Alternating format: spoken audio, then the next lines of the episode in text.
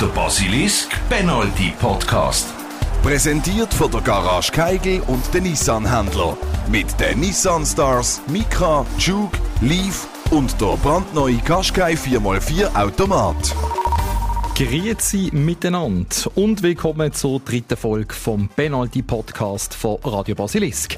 Im Zentrum da steht natürlich ein Spitzenspiel gegen IB, wo ganz brisant ist. Es geht schließlich darum, dass der FC Basel den Anschluss an die Spitze nicht noch mehr verliert.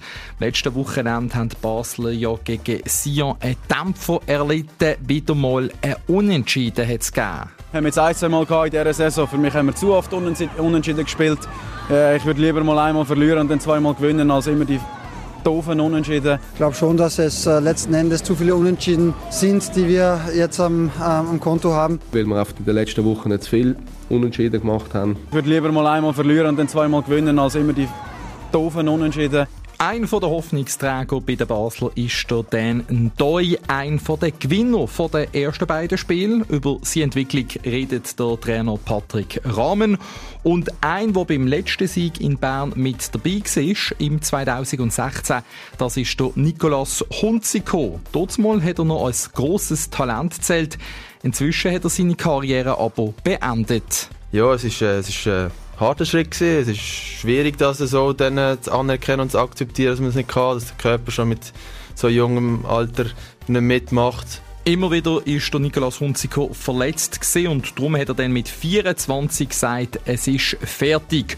Über den schweren Entscheid und den Schritt ins Geschäftsleben redet der Nikolaus Hunziker heute im Penalty Podcast. Der Basilisk Penalty Podcast mit dem Stefan Gutknecht. Ja, es ist halt einfach ein Problem. Der FC Basel der spielt mehr Unentschieden, als er gewinnt. Zehnmal in dieser Saison hat der FCB einen Unentschieden gemacht und nur gerade neun Spiele gewonnen. Das stinkt einfach dem Captain doofen Unentschieden. Ja, die doofen Unentschieden, die regen der Valentin Stocko auf. Und auch die Fans wünschen sich natürlich nichts mehr als einen Sieg gegen den Meister IB. zu Bern, dort hat der FCB aber immer Probleme gehabt. Seit sechs Jahren hat er dort nicht mehr gewinnen 13 Mal hintereinander ist man ohne Sieg wieder heimgefahren. Einfach eine unterirdische Bilanz. Wir wollen schauen, auf was es diesmal drauf ankommt. Ich wollte darüber reden mit meinem Kollegen ähm, Stefan Plattner. Schauen wir mal auf die Basler. Stefan, wer muss in diesem eminent wichtigen Spiel denn shooten? Äh, elf Spieler auf dem Platz und ich finde, alle elf sollten möglichst erfahren sein, also möglichst äh, lang schon beim FCB und äh, schon viel gute Spiele gemacht. Leider einer, den ich natürlich ganz gern gesehen habe in diesem wichtigen Match, der Tauli, der Tauland Chaka, er ist gesperrt, der bräuchte es aus meiner Sicht unbedingt. Und der zweite, was unbedingt von Anfang an braucht, ist der Captain, der Valentin Stocko, der eben weiss, wie man so einen Match im Gegner muss auf die Füße stehen, der schlau ist, wo man einen Freistoß kann provozieren kann, wo man kann umkehren im richtigen Moment, um ein bisschen Druck von der eigenen Mannschaft zu nehmen. Einfach die Spieler, die das können, braucht es finde ich. Also weniger eigentlich die Spieler, ich sage jetzt mal, der Sergio Lopez, ein junger technisch guter, oder mm. Milan, Doi, Esposito, Males, haben ja viele gute Spieler ja, gehabt, ja. aber du würdest sagen, eben Stocco, Lang auch hinten rein, ja, das sind hinten die erfahrenen. Michael Lang, genau, er hat auch schon viel mal gegen IB gespielt, der weiss, wie es tut in so einem Match äh, im Berner Wankdorf, wo jetzt auch wieder äh, gegen 30'000 Zuschauerinnen und Zuschauer dürften dabei sein. Auch äh, Paitim Kasamin, der kann ja auch scoren, oder? Der hat auch einen guten Schuss, der bringen. Und äh, ja, der Fabian Frey natürlich und ihn würde ich jetzt äh, wieder hinterziehen in die Innenverteidigung. Das sehe ich aber ganz anders. Warum hinten innen? Ich meine, der Fabian Frey, wir müssen spielen schauen. Unbestritten, einer der wichtigsten Spieler, aber nicht hinten innen.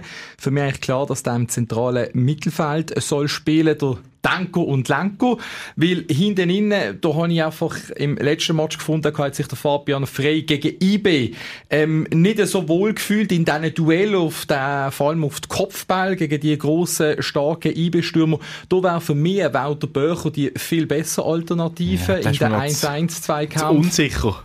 Zu unsicher. Ich sage, relativ neu in dieser Innenverteidigung. Jetzt hat er zweimal das gemacht mit dem Bellmar hinten. Einmal gegen den Tabellenletzten. Okay, kann man sagen, haben sie es gut und recht gemacht. Und dann gegen Sion, ja, hat es schon wieder nicht mehr so äh, perfekt ausgesehen. Auf der anderen Seite muss man auch sagen, der Walter Böch hat natürlich mit seiner Physis kann er hier besser dagegen heben wie der Fabian Frey, gerade weil Ibe halt auch immer mit langen Definitiv. Bällen spielt. Das vielleicht schon.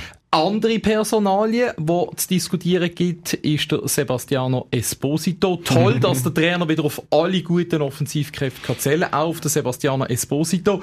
Aber die Frage ja, ist halt... ist natürlich top motiviert jetzt, das schon. Muss er von Anfang an spielen? Sollte er von Anfang an spielen? Nein, nein, nein, nein. Nein, ja nicht. Bitte nicht aus meiner Sicht. Esposito bitte nicht von Anfang an bringen. Also, anfangs von dieser Saison. Hat er eingeschlagen wie eine Bombe. Absolut. Top-Match zeigt, aber seitdem harzt Und gesperrt gesehen und äh, die die Vorfälle mit ihm. Ich glaube, der junge Mann, der muss man jetzt sanft anführen und nicht von Anfang an bringen und dass er wieder das Gefühl hat, ja, ich bin jetzt wieder Stammspieler und ich muss den Match entscheiden. Also er als Joker reinbringen, ja. ein überraschendes Element, ein Belebenselement könnte er denn sein. Andere Personalie, unsere neue Stürmer, die wir auch ansprechen der Jalov, ist natürlich gegen Ibe kann das eine gute Waffe sein, wenn man schnell gegen Führer spielen will, weil er hat eine gewisse Dynamik. Das merkt man schneller wieder Arthur Gabral. Ja, ja, das ist klar, klar. Äh, Fjodor Chalov ähm, neu jetzt beim FCB ein Spiel gemacht, habe ich gesehen. Ähm, ja, ist okay gewesen. Kann man nicht vorwerfen, ist aus Russland neu gekommen, aber äh, gegen eBay sicher von Anfang an laufen lassen. Ja, ich meine, gar nicht viele andere Optionen ähm, vorne. Aber was bei ihm natürlich äh, eine Schwäche ist, die ich sehe, wo ich meine Vorbehalte habe, ist, dass er hinten kann aushelfen kann. Das hat natürlich der Cabral schon extrem gut können machen mit seiner Wucht und seinem Kopfball, seiner Kopfballstärke. Er hat auch können befreien, den Eckball von IB rausgeköpfelt. Und das hat man gerade gesehen, dass die Physis halt in der letzten Duell entscheidend war zwischen IB und dem ja, FCB. Ja. Denken wir zurück in Basel, da ist der FCB klar unterlegen gesehen, hat eine rote Karte gegen IB gegeben. Darum hat der FCB dort noch einen Unentschieden geschafft und im letzten Dezember ist ein Klassenunterschied ja. dort in der ersten Halbzeit. Man ist an eine Wand gespielt worden.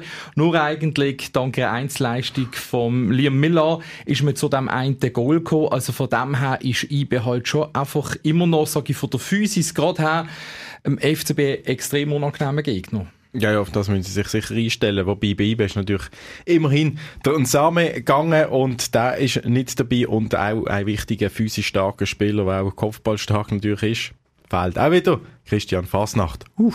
Und wir haben gesehen, IB, es hat zum Teil ja dort auch gegen Lugano zum Start einen knappen 1 zu 0 Sieg, gegen St. Gallen 3 zu 0 Sieg verspielt und bei den Heimspiel oftmals zwar gewonnen, aber man hat dort den Gegner nicht an der Wand gespielt, meistens immer nur knapp gewonnen. Aber eben gewonnen und das war halt der FC Basel natürlich verhindern. Das wichtig, dass der FC, also gewonnen, dass, ich, dass der FCB gewinnt, wäre wichtig. Zum ja. auf den Punkt kommen. Was traust du dem FCB zu? Ein Sieg in Bern? Nein, unentschieden. Nach dem Wochenende hat der FCB leider elf Punkte Rückstand auf Zürich, glaube ich.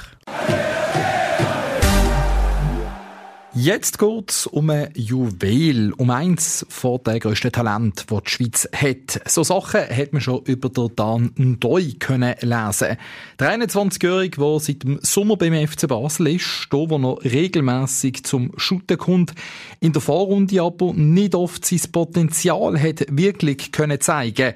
Oder wie es der Patrick Rahmen formuliert. Beim Dan ist sicher so gewesen, dass er in, äh, in der Vorrunde äh, doch äh, auch engagierte, gute Match gehabt, aber wo halt äh, am Schluss einfach zu wenig rausgeschaut hat. Er hat auch oft ein bisschen Pech gehabt. Ich glaube, er hat ein paar Rahmenschüsse gehabt.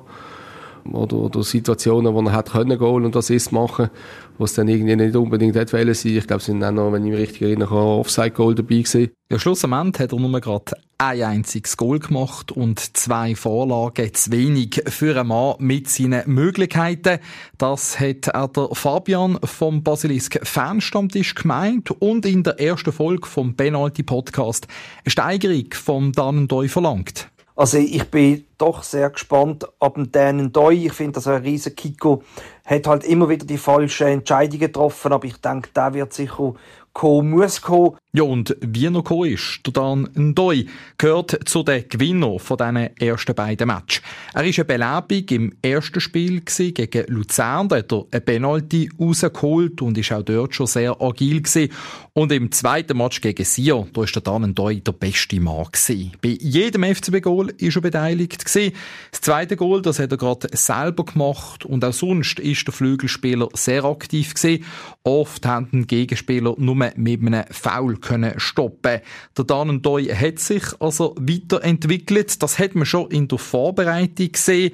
Der Eindruck teilt auch sein Trainer, der Patrick Rammen. Haben Spieler, die jetzt über die letzten Monate sich extrem gut entwickelt haben. Also ich glaube eben Liam Miller, ein Dan Doi, äh, Burger, das sind Spieler, die, die klare, äh, ja, klare Fortschritte gemacht haben. Jetzt ist der Doi dort zu Basel richtig angekommen. Und die Hoffnung ist natürlich auch da, dass er dann gegen IB wieder kann abliefern kann. Von einem Haufen Zuschauerinnen und Zuschauern, die dann sicher auch ganz interessante Geschichten rund um ihren FCB erleben.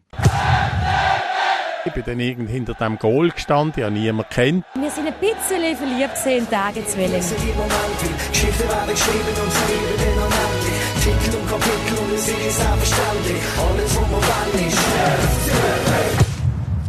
und wir wollen Stimmen von den Fans. Die kommen regelmäßig im Penalty-Podcast von Basilisk. Und den Platz haben auch die ganz persönlichen Anekdoten. So die speziellen Erlebnisse. Dafür haben wir unsere Rubrik Mini-Geschichte mit dem FCB. Heute mit dem Reto vom Basilisk Fanstammtisch. Er erinnert sich an eine legendäre Auswärtsreise im 2002, die allererste Champions League Kampagne vom FCB. Der Reto ist auswärts gegen Liverpool mit dabei gewesen. Ja, es war natürlich eine riesige Stimmung You never walk alone. Ich glaube, man kriegt es nie besser an als dort. Haben dann aus dem Nichts raus hat Julio Hernan Rossi 1-1 geschossen und wir haben nicht mehr gewusst, wo hinten und vorne ist haben es auch fest in der Stadt, haben müssen wieder Richtung Flughafen gehen. Ich glaube, der Flug ist um 4 Uhr morgens oder irgendwann. Und dann haben wir die Zeit müssen totschlagen noch am Flughafen. Und dort habe ich dann die Legende vom FCB getroffen, der Karli Odermatt. Ich habe mit ihm noch ein witziges Gespräch gehabt. Sind beide, glaube ich, ein bisschen angetrunken gewesen, haben die Zeit dort totgeschlagen und bin dann völlig übermietet, aber glücklich, dann am frühen Morgen wieder in Basel gelandet und bin dann selbstverständlich noch arbeiten. Selbstverständlich noch arbeiten nach so einer Auswärtsreise. Chapeau, lieber Reto.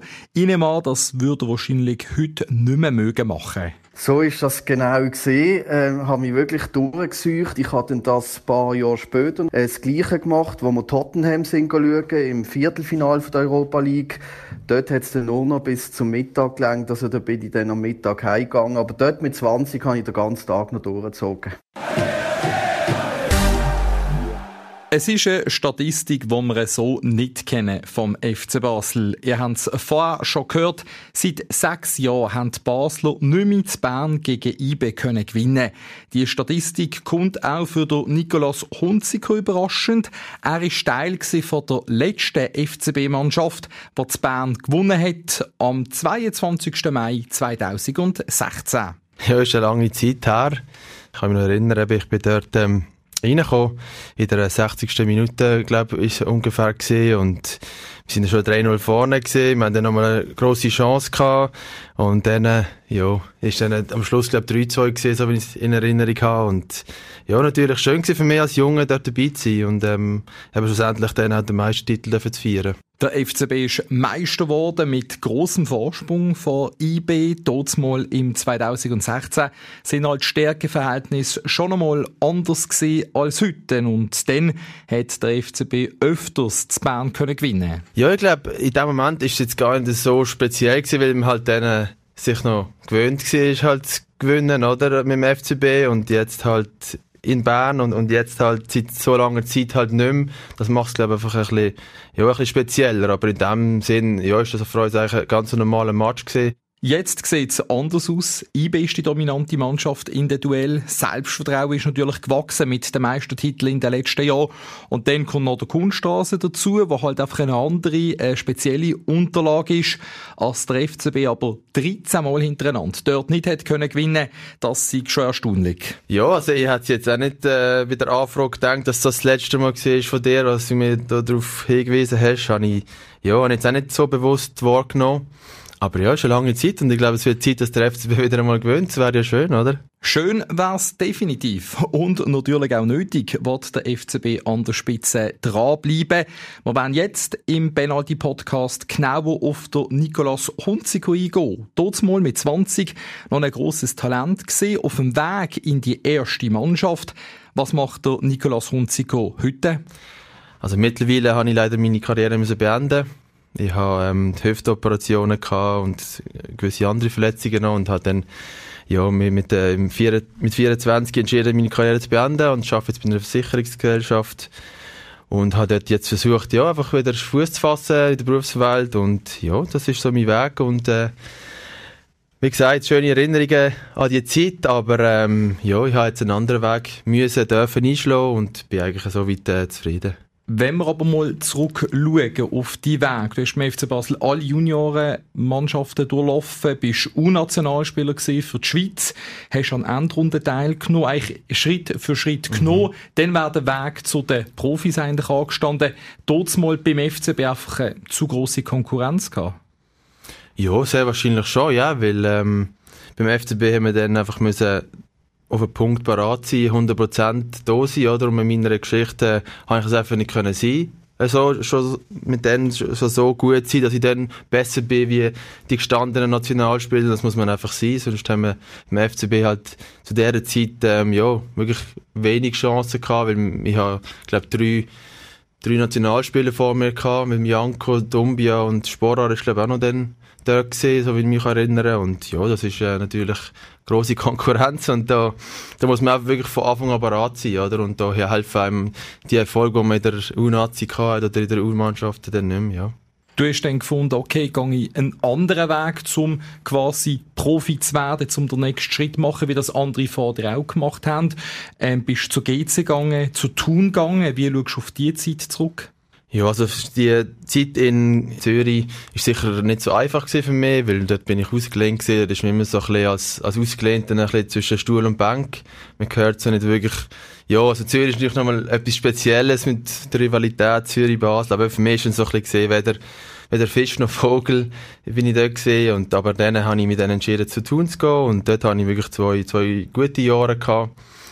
Und ein cooles Umfeld, cooles Team, cooles Trainerteam. Also dort, ja, wirklich als junger Spieler bin ich dort wirklich gut aufgenommen worden und habe versucht, mir dort auch wieder Fuß zu fassen, aber leider ist dann, äh, ja, nicht, nicht, nicht aufgegangen, wie ich es mir gewünscht habe. Nicht aufgegangen, du hast etwa ein bisschen mehr als 40 Spiele gemacht, mehrere Goal geschossen, aber schlussendlich im 2019 ist der Vertrag in gegenseitigem Einvernehmen aufgelöst worden. Warum ist es dort nicht weitergegangen? Ja, weil ich einfach immer äh, wieder Rückschläge hatte, verletzungstechnisch und dann wir einfach dann irgendwann gefunden haben, ja, es macht keinen Sinn mehr auf diesem Niveau für mich oder ich konnte die Leistung nicht abprüfen und ja, wirklich die Unterstützung gehabt. Also ich habe die immer gespürt auch vom FC Thun, aber eben irgendwann haben wir dann wirklich, das ist dann wirklich im gegenseitigen Einvernehmen dann auch von meiner Seite dann einfach gesagt, hey, es macht keinen Sinn mehr. Ja wenn man den Traum hat und wenn man eben die Schritt macht und eben beim FC Thun eigentlich ein Umfeld hat, das für einen stimmt, muss es aber ein sehr schweren Entscheid gewesen sein, um zu sagen, hey, ich mache jetzt einen Cut mit 24. Ja, äh, es ist definitiv nicht einfach gewesen. Äh, es ist definitiv ein, ein krasser Schritt, sage ich jetzt mal. Aber ich einfach gefunden, hey, ja, du hast jetzt ein paar Jahre schon mit rumgeschleift und besser jetzt wie dann mit 30 und dann äh, wird es noch schwieriger, irgendwie der äh, Berufswelt wieder Fuß zu fassen, wenn du dann nicht wirklich äh, ja, eine Karriere gemacht hast, wo du, sag jetzt mal, nicht mehr darauf angewiesen bist, um zu arbeiten, wirklich, ja wäre auch eine Option gewesen, halt vielleicht nochmal einen anderen Schritt machen ins Ausland oder eine Liga tiefer, halt nochmal ein anderes mhm. Umfeld zum Probieren, doch die nächsten Schritte zu machen? Ja, durch das ich eigentlich ähm, das Umfeld von Basel kennt, das Umfeld von GC kennt und das auch vor allem von Thun, oder, die zwei Jahre, ist für mich eigentlich so gesehen, ich habe einfach gemerkt, es liegt nicht am Umfeld, es liegt äh, nicht zwischen einem, es liegt einfach wirklich an mir, an meinem, an meinem Körper, dass ich nicht mehr können. Wirklich auf diesem Niveau. Ja, es ist, äh, es ist äh, ein harter Schritt gewesen. Es ist schwierig, das so dann äh, zu anerkennen und zu akzeptieren, dass man es nicht kann, dass der Körper schon mit so jungem Alter nicht mitmacht. Aber ja, ich habe dann gedacht, ja, das ist äh, konsequent und ich bin dann einfach, ja, habe es dann so eigentlich beendet in dem Sinn, ja. Es ist ja so gewesen, dass auch bei den Junioren nicht alles so gelaufen ist, wie du dir das eigentlich gewünscht hast. Auch dort, äh, wie ich das gelesen habe, schon mal eine schwerwiegende Verletzung gehabt. Und bist dann zurückgekommen, hast eigentlich die weiteren Weg können machen. Aber hast du dir auch schon Gedanken gemacht, warum es in dem Sinn immer die getroffen hat? Gerade mit den schwerwiegenden Verletzungen und dann den Problemen, die dann zu diesem freien Karrierenende geführt haben? Ja, also so Fragen tauchen immer wieder auf, aber ich habe die versucht, ja, nicht, nicht gross zu, äh, zu behandeln und nicht gross äh, im Weg zu sondern ich habe versucht, das Beste daraus zu machen zu dieser Zeit. Und natürlich ist es schwierig, wenn man das so früh schon mit dem konfrontiert wird, aber ja, ich habe wirklich versucht, das Beste daraus zu machen, immer besser zurückkommen, wenn ich, wo ich vor der Verletzung war, vor allem auch mental, das kann man mental viel lernen und viel arbeiten in dieser Zeit. Und ja, ich habe es ich probiert, ich habe wirklich gemacht, was ich können, aber äh, schlussendlich ja, ist dann halt nicht mehr so körperlich gesehen, wie ich es mir gewünscht habe. Gibt aber halt immer die Frage, die dann auch kommt, im Rückblick irgendetwas anders machen? Schwierig zu sagen, wirklich sehr schwierig, was ich anders machen ich, ich habe immer wollen, mein Ziel ist immer beim FCB Profi werden, weil ich da gross geworden bin und dann in die erste Mannschaft zu kommen und dann den nächsten Schritt zu machen. Und das habe ich eigentlich so durchgesetzt, wie ich es mir vorgestellt habe und ich bin irgendwie nicht vorher ins Ausland oder so, sondern ich habe den Weg wirklich machen so, Step by Step und ja, es hat nicht so funktioniert, wie wir es wollen haben, aber äh, schlussendlich finde ich, habe ich alles probiert und äh, ich kann mir nicht so viel vorwerfen im Sinne von, hätte ich das und das anders gemacht, irgendwelche Entscheidungen, oder? Und jetzt eben im neuen Leben, nicht mehr als Profifußballer, sondern eben im Geschäftsleben. Wie ist dir da der Einstieg glückt? Ja, ich würde sagen, es ist mir, es ist mir gut gelungen. Ich bin, ähm, ich bin einfach am Suchen nach dem, was, was mir macht, am meisten Spass macht, wo in welche Richtung will ich gehen. Es gibt so viele Möglichkeiten, um sich weiterbilden, um äh, in irgendeine Richtung zu gehen. Und ich glaube, ja, da habe ich eine Zeit lang vielleicht verpasst halt. Die ganze Berufswahl, so quasi, ja, ist eigentlich Fußball für mich, oder immer klar gesehen. Und jetzt muss ich einfach noch ein bisschen herausfinden, in welche Richtung geht Aber ich denke, der, der, der Einstieg ist mir mal gelückt. Und jetzt bist du wirklich dran, 100% am Arbeiten in dem Sinn ähm, und eben nebenbei schauen, wo kann ich mich noch weiterbilden oder eine andere Ausbildung machen. Genau, also äh, einerseits eben weiterbilden im, im, im Job, bin ich 100% dran, aber auch, ich mache zum Beispiel auch Trainerausbildung jetzt, das fange ich schon an, bin ich schon beim C-Diplom, also C-UEFA, heisst es jetzt neu und ja, mir würde es auch Spass machen, Junioren trainieren, in die Richtung gehen, mache ich auch schon ein, einmal pro Woche und ja, da kann man auch, ich sage jetzt mal, noch etwas aufbauen oder ein zweites Standbein aufbauen. Wo bist du denn schon als Trainer aktiv? Bei Breitenbach, bei meinem äh, Stammverein. Beim Stammverein, wo ja. dann äh, in dem sind Kinder von einem ehemaligen FCB-Profi lernen können Zeigst du ihnen dann schon, wie sie mein Schießen und Goal machen? Ja, natürlich versuche ich das weiterzugeben, was ich, was ich selber äh, gelernt habe, was ich auch eben über die ganze Juniorenzeit können profitieren von diesen Trainern, die ich, ich selber hatte. Und ja, ich versuche, ich versuche wirklich das weiterzugeben und es macht mir auch Spass, mit denen zu arbeiten. Da hast du die Kickschuhe schon mal führen genommen wieder, auch sonst einmal, ähm, zum irgendwie mit den Kollegen shooten, an einem Grümpel oder sonst was? Nein, das kommt für mich gar nicht in Frage. Also weder äh, Grümpel schon gar nicht, weil das ist äh, äh, Verletzungsgefahr immer hoch. Und ich hatte schon genug Verletzungen gehabt und andererseits auch irgendwie sonst in einer Mannschaft im Amateurbereich habe ich jetzt wirklich gar keinen kein Spass daran und auch wirklich ähm, immer wieder stehen körperliche Schmerzen und, und, Sachen, die wieder raufkommen und das, ja, das möchte ich eigentlich nicht. Und ich spiele Tennis und mache sonstige Sportarten und das längt für mich. Also da sportlich aktiv, der Fußball selber verfolgst du noch?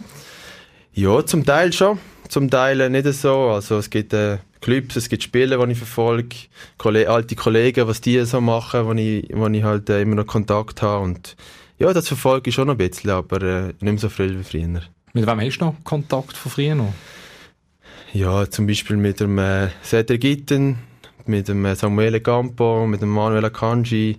Ja, das sind so ein bisschen die, die ich beim FCB zusammengespielt habe und die jetzt immer noch im Profi-Business drin sind wo ja auch ganz unterschiedliche Richtungen eingeschlagen haben, dort, wo sie jetzt shooten. Der Nikolaus Hunziker, der hat einen anderen Weg müssen wählen wegen der Verletzungen.